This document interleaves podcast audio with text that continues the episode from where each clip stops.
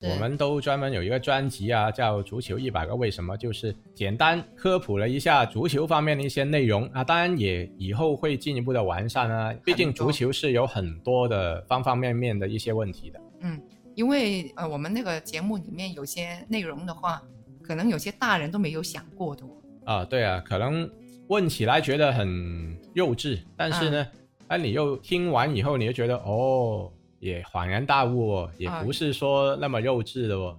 对啊，有些可能连老球迷都不一定会知道这个历史是怎么来的。对，没有那么寻根究底了。对啊，呃，所以我觉得这个节目的话是，其实也是适合大人去听的。就大人带着小孩一起听，那么可嗯能就会达到一个比较好的效果了啊。嗯，就是我们做这个节目的话，其实最终的目的就是希望看球赛这个事，并不是说男人的事，并不是说大人的事。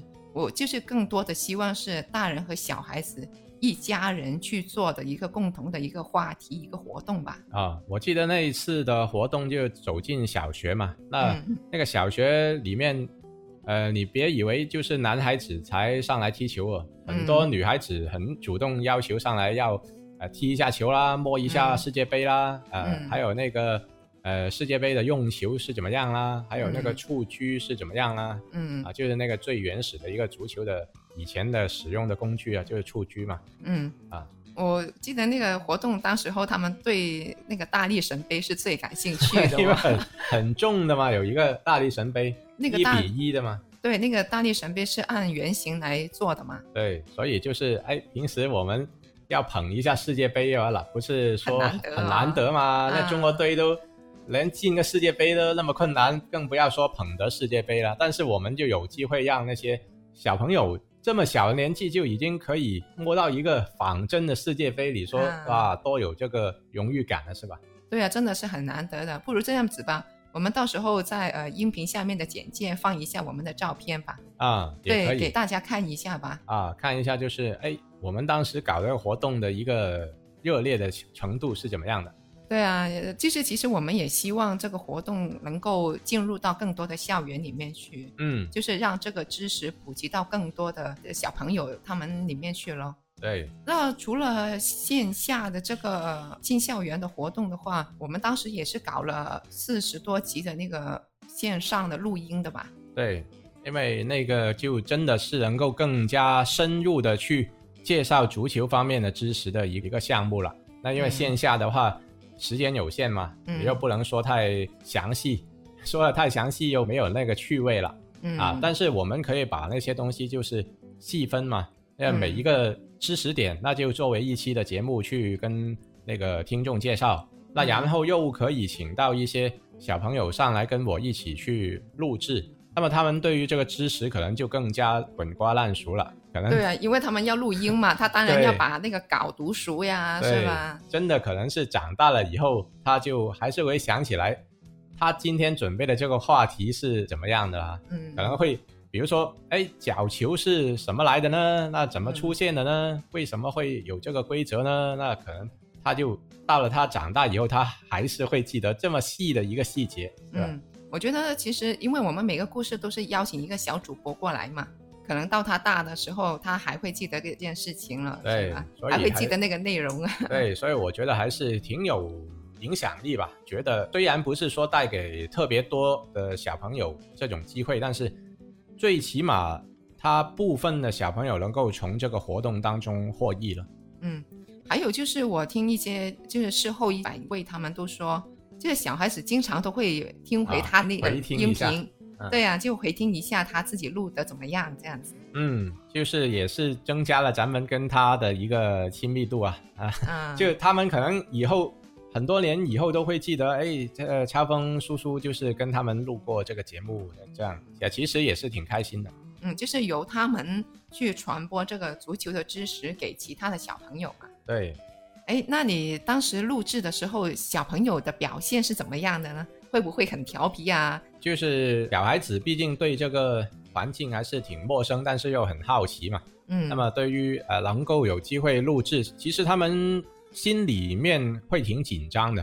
嗯但是我们作为大人，可能哎看不出他小孩子那种紧张的程度究竟去到什么地方呃，嗯但其实他们，我意思就很重视这个录制的工作吧。嗯然后，因为你当你心里特别重视一个东西的时候呢，你就会紧张起来了。嗯那所以他们是有点放不开吧，嗯一开始啊，嗯那后来就要引导他们慢慢的去录咯，不要心急咯。你要知道，哎，这个东西我只是把它传播一个知识出去嘛，嗯啊，但是他们可能很注重自己的表现，也不希望就说错什么啊，嗯也希望能够说正确，把这个知识给到更多的小朋友收听。那所以嗯会有一些小小的心理包袱吧。嗯，那他们戴起那个耳机的时候，是不是就已经进入状态呢？都不是的，有的还是挺调皮的，就就是东年年纪搞搞西搞搞这样的。哦，年纪小的那些应该会进入状态，也会慢一点吧？对，慢一点，因为你要引导他咯。因为做老师其实啊，终于体会到那个老师的不容易啊，就是啊，就是你要管纪律，啊 要除了就是教他怎么录之外，你还要管纪律了。啊那可能他爸爸妈妈现场的话，带到他们去，他就不听他爸妈的啊。嗯然后你要充当这个老师的角色，就要好不吵了啊，不要吵了。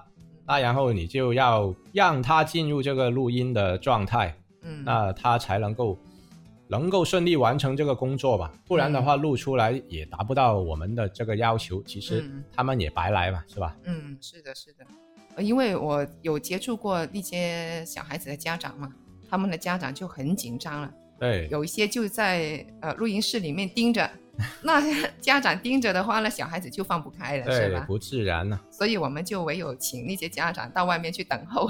对，那也是为了创造一些更好的效果，让小孩子能够把节目录好了。